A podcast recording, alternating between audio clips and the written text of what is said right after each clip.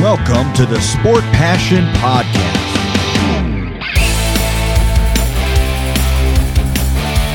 And here is your host, Lars Marendorf.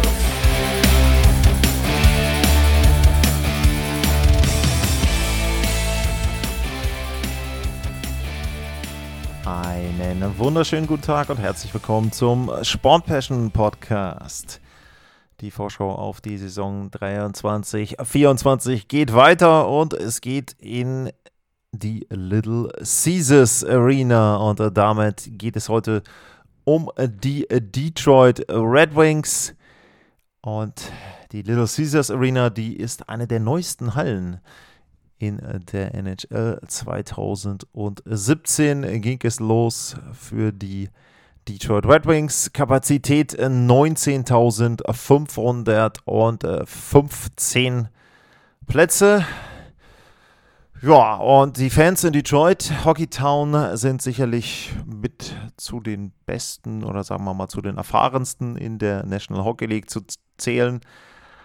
Und die können schon richtig für Stimmung sorgen, speziell in der Phase, wenn man äh, Ende der 90er, Anfang der 2000er und dann so bis so 2010, 2012, da war richtig was los in äh, Detroit. Mittlerweile hat sich das Ganze etwas beruhigt und das gilt auch für die Rivalitäten. Denn natürlich äh, gab es die große Rivalität mit der Colorado Avalanche, gar keine Frage. Das ist eine der größten in der, sag ich mal, modernen Ära der NHL gewesen die hat sich abgekühlt. Äh, zum einen, weil viele der Akteure mittlerweile nicht mehr dabei sind, aber auch, weil die Detroit Red Wings mittlerweile in der Eastern Conference spielen. Ansonsten Rivalitäten, ja, Derbys, vielleicht noch Chicago zu nennen. Direkt Toronto wäre auch eine Rivalität nebenan, aber da gab es jetzt, wie gesagt, auch in den letzten Jahren nicht so die Playoff-Serien. Deswegen muss man da erstmal abwarten, was sich da entwickeln könnte. Entwicklung ist ein äh, gutes Stichwort. Die ging auch im letzten Jahr nach oben, aber nicht so weit, wie man sich das vielleicht in der Fanbase zumindest vorgestellt hat in Detroit. 35 Siege, 37 Niederlagen, 10 Mal Overtime oder Penalty schießen. Und das gab dann am Ende unter dem Strich 80 Punkte. Und das war nur Platz 7 in der Atlantic und so ein bisschen, glaube ich, enttäuschend, denn ja, die Fans hatten schon in Richtung Playoffs geschielt. Und der Eiser-Plan von äh, Steve Eiserman, der ist nicht ganz so schnell in der Entwicklung gewesen, wie das vielleicht dann auch angenommen wurde. Aber er hat einiges äh, gemacht in der Offseason und erstmal gab es jede Menge Abgänge. Äh, Gustav Lindström ist in Montreal, Dominik Kubalik ist bei den Ottawa Senators, kommen wir gleich noch zu. Uh, Pius Suter mittlerweile in Vancouver, Jordan Österly in Calgary, Robert Hack in Anaheim, Philip Zedina bei den San Jose Sharks, Alex Nedeljovic in Pittsburgh, Magnus Hellberg auch in Pittsburgh, um, Adam Ernie ist noch unsigned und Alex Jason, der hat einen Professional Tryout-Vertrag bei den Boston Bruins. Mal gucken, wo er dann auch landet. Und Zugänge gab es auch, und ich habe ja eben Ottawa kurz erwähnt. Alex DeBrinket äh, kam von den Ottawa Senators. JT Comfer als Free Agent aus Colorado Clem Costin aus Edmonton, Daniel Sprong von den Seattle Kraken, Shane Gostisbehere dann letztlich am Ende aus Carolina, hatte ja die letzte Spielzeit in Arizona angefangen. Jeff Petrie kam letztlich auch aus Montreal, wo er mal war, aber zwischendurch in Pittsburgh, aber jetzt dann eben wieder in Detroit kommt aus der Nähe von Detroit. Justin Hall aus Toronto, James Reimer von den San Jose Sharks und äh, Christian Fischer aus Arizona. Das die Personalien rund um die Detroit Red Wings. Und Alex DeBrinket ist ein ziemlich gutes Stichwort. Und wenn ich auf die Heatmap äh, schaue der letzten Spielzeit der Detroit Red Wings, ja, in der Übersicht, die ich hier habe, dann sind die Farben natürlich immer so, wo eben entsprechend Gefahr war und wo sie die äh, zu erwartenden Schüsse zum Beispiel übertroffen haben in einem gewissen Bereich, da ist die Farbe dann rot. Und äh, bei der Grafik, die ich mir jetzt anschaue, wenn man das Offensivdrittel sieht, dann ist es tiefblau und zwar da, wo der Slot ist. Das heißt, die Detroit Red Wings haben in der Offensive im Vergleich äh, zur äh, Liga sehr, sehr schlecht agiert. Sie hatten keine gute Offensive, die ist einfach nur blau, wenn man sich da Spitzenteams anguckt, aber auch andere Mannschaften, dann sind da oft rote, tiefrote Bereiche mit dabei. Bei den Detroit Red Wings gibt es da so kleinere, hellrote Flecken. Aber ansonsten sieht es schlecht aus in der Offensive bei den Detroit Red Wings und das bestätigt auch dann die Statistik aus dem letzten Jahr, wenn ich da schaue, bei den Toren, die sie geschossen haben, Platz 24, 237 Treffer nur, dazu die Defensive auch nicht besonders toll, Platz 22, 275 Gegentore, dann weiß man, glaube ich, schon, warum es am Ende mit den Playoffs nichts wurde. Der Corsi-Wert war nicht gut, nur Platz 26, bei den Torchancen sogar nur Platz 27, 43 Prozent nur bei den hochkarätigen Torchancen in den Spielen für die Detroit Red Wings. Das ist kein guter Wert. Bei der Schussquote war es okay, Platz 18, die Fangquote Platz 26, auch das ist nicht gut. Und am Ende, wenn ich dann noch auf die Special Teams gucke, auch da Durchschnitt 21,1% war das Powerplay. Das ist eigentlich sogar noch erstaunlich gut, äh, wenn man sich angeschaut hat, wie viele Tore sie dann gemacht haben. Platz 17, äh, Platz 18 beim Penalty Killing. Also alles Zahlen, die wirklich eher dann im Mittelmaß anzusiedeln sind. Und da spricht nicht so viel dafür, dass das eine Playoff-Mannschaft ist. Aber wie gesagt, ich habe ja auch die Personalien jetzt schon genannt. Äh, Steve Eiserman hat im Sommer einiges unternommen und er möchte die längste Durchstrecke in der Vereins Vereinshistorie beenden. Sieben Jahre lang gab es keine Playoff-Partie in Detroit. Das soll sich ändern. Und ich habe die Offensive erwähnt. Es gab auch seit Marion Hossa Jetzt könnt ihr mal selber überlegen, wann das war. Das war nämlich 2008, 2009. Seitdem gab es keinen 40-Tore-Stürmer mehr für die Detroit Red Wings. Und ja, Alex DeBrinket soll derjenige sein, vermute ich mal, der in der nächsten Saison dann mal wieder richtig Tore erzielt für die Red Wings. Und ich glaube auch, dass das eine gute Idee war, den zu verpflichten. Vielleicht jetzt nicht in der ersten Spielzeit, da muss man immer mal so ein bisschen gucken, wie er dann auch Chemie aufbaut mit Dylan Larkin und David Perron zum Beispiel in der ersten Sturmreihe, wenn das denn die erste Sturmreihe ist. Und ähm, aber ansonsten auch da, wenn wir jetzt schauen, 27 Tore hatte De Brinke trotzdem in Ottawa. Dylan Larkin 32, letzte Spielzeit in Detroit und äh, David Perron auch 24. Also die können alle das Tor treffen und ich traue denen auch zu, den dreien, dass sie da wirklich gut Tore schießen. Der Brinkett vielleicht irgendwo Mitte 30, Larkin auch wieder Mitte 30 und wenn David Perron auch die 30 ankratzt, dann ist das schon eine solide erste Reihe. Mit JT Comfer hat sich Steve Eiserman einen Center geholt. Ja, ist der für die zweite Reihe? Hm. Wahrscheinlich schon, aber bei Comfer muss man vorsichtig sein. Der hat in Colorado auch dann in der zweiten Reihe Center gespielt. Das lag aber eben auch an vielen Verletzungen. Und ich hatte das ja auch schon in der Free Agency erwähnt. Ja, JT Comfer ist eine Verstärkung für die Detroit Red Wings. Das ist richtig. Er ist aber ein ähnlicher Typ und auch von einer ähnlichen Qualität her, glaube ich, wie Andrew Cobb. Und die beiden spielen jetzt, je nachdem, wer dann wo spielt, zweite und dritte Reihe Center. Und ich glaube halt, dass beides eher Dritt, Reihen-Center sind. Dementsprechend muss man mal schauen, wie sie das dann ja, kompensieren, ob es dann auch wirklich so funktioniert, wie sie sich das vorstellen. Beide bekommen über 5 Millionen, sogar über 5,5 Millionen. Also 5,5 Millionen für ein Drittreihen-Center ist schon eine Menge Holz. Und selbst die 5,1 von Comfer sind da nicht wenig. Wen haben sie drumherum? Ja, da fehlt vielleicht auch so ein Stück weit noch etwas äh, für ein bisschen mehr. Wenn man jetzt die zweite Reihe im Moment sieht, hier in dem Death Chart, Comfer als Center, Robbie Fabry als Stürmer dann daneben und ähm, Lucas Raymond auch, der ist erst 21, hat im letzten Jahr 17 Tore gemacht. Also auch da muss eine Entwicklung kommen aus Sicht von Detroit. Wenn der weiß ich nicht, Mitte 20 Tore macht, dann ist das okay. Aber dann auch in der dritten Sa Reihe äh, Michael Rasmussen oder Michael Rasmussen um 10 Tore gemacht im letzten Jahr, Christian Fischer 13, äh, Andrew Cobb hat alle 82 Spiele gemacht, aber nur 9 Tore. Also da fehlt ein bisschen was, finde ich, was die Sturmreihen betrifft. Sie haben im Moment nominell in der vierten Reihe mit Daniel Sprong äh, jemanden, der 21 Tore gemacht hat im Vorjahr. Nur auch da so ein bisschen Vorsicht. Er hat die halt bei den Seattle Kraken gemacht und da haben viele Bestleistungen erzielt und viele so ein bisschen über dem eigenen Durchschnitt agiert und dementsprechend weiß ich nicht, ob er die 21 Tore in der Situation dann in Detroit, wenn er denn vierte Reihe spielt, bestätigen kann. Das würde mich wundern.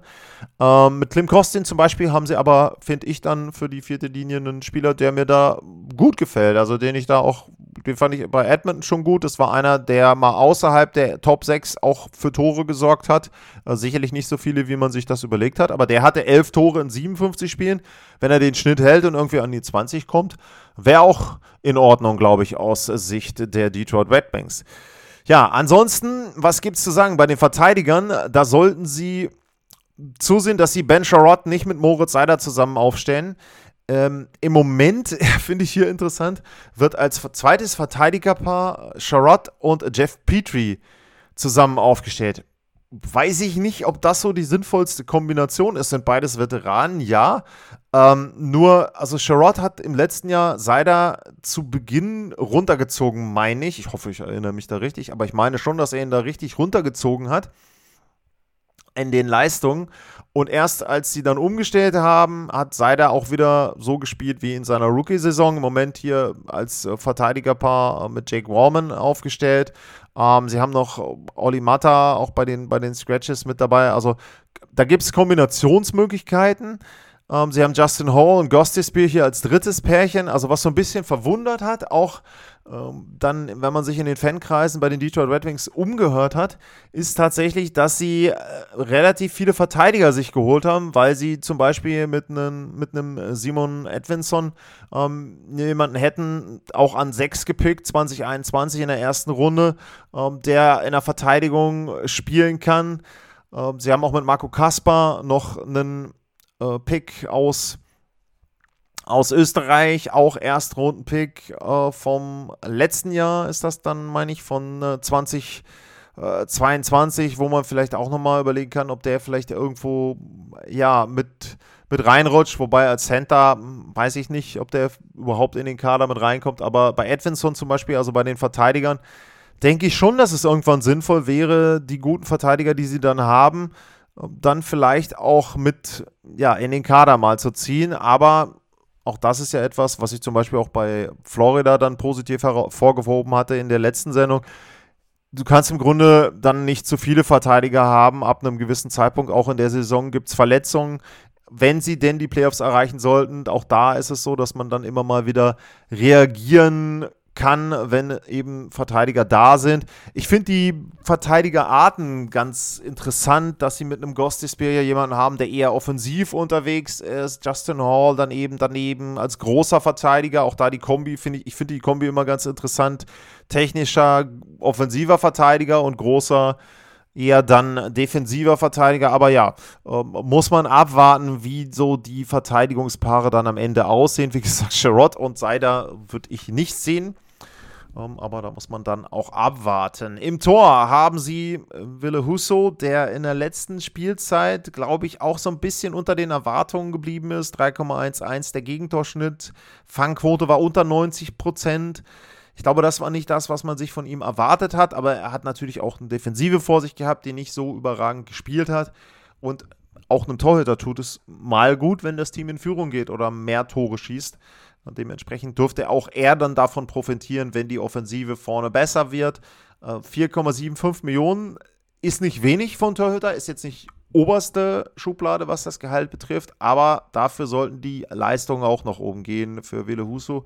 James Reimer als richtigen Veteran mit dazugestellt, ja, ist vielleicht eher die bessere Lösung.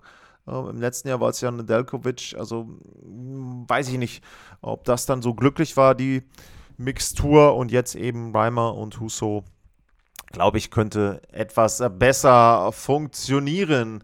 Es ist auch die zweite Spielzeit dann von Derek Lalonde und auch da, denke ich, kann man sich ein bisschen eine Verbesserung erhoffen, dass er auch jetzt etwas mehr angekommen ist in der Rolle als Chefcoach, dass er jetzt mit dem Team eine bessere Chemie gefunden hat, weiß, wie er die Spieler einsetzen muss. Verteidigerpaare habe ich genannt. Genauso wird es vorne auch ein bisschen aussehen zu Saisonbeginn mit den Sturmreihen. Also das, was ich jetzt hier heute genannt habe. Das heißt nicht, dass die Reihen dann am Ende in der Saison auch so aussehen werden. Wie gesagt, zum Beispiel bei Comfa und Cobb kann ich mir vorstellen, dass da immer mal wieder kombiniert wird. Vielleicht ziehen sie einen Lucas Raymond mal in die erste Reihe hoch. Warum nicht? Die Brinkett, Larkin, Raymond.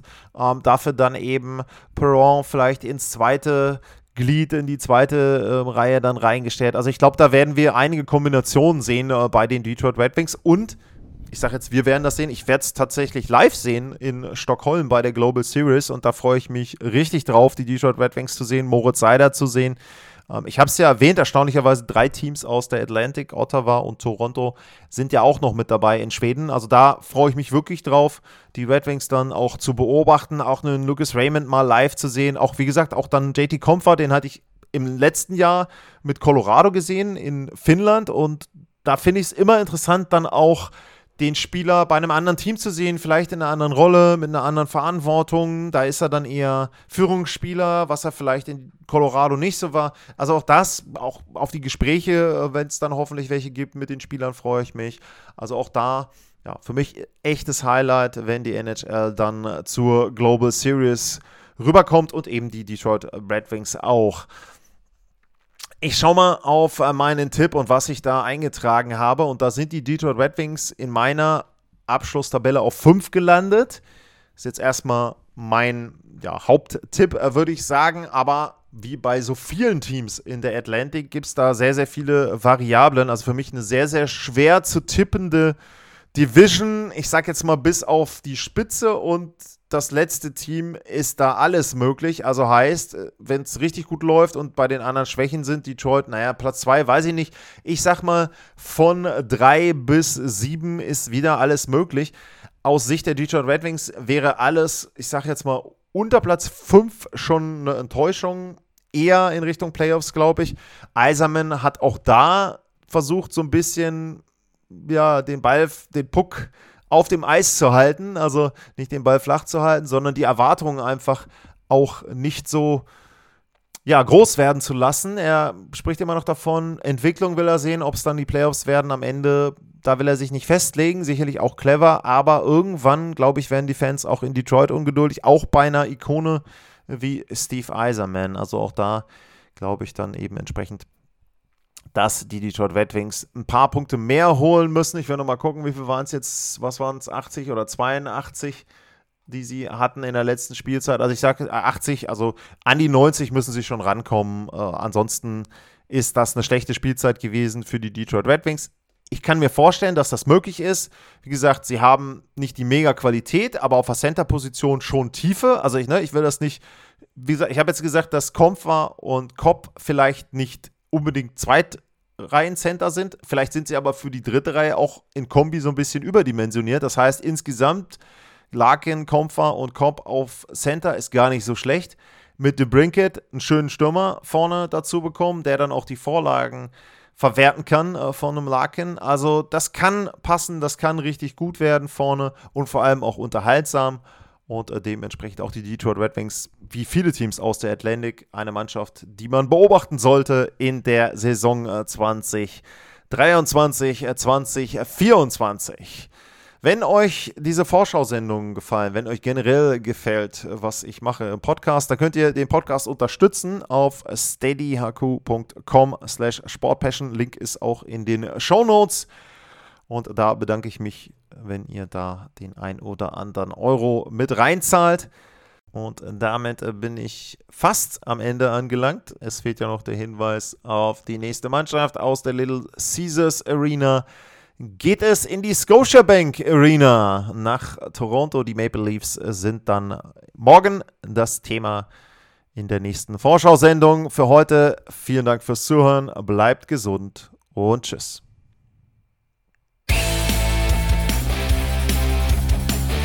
Sportliche Grüße.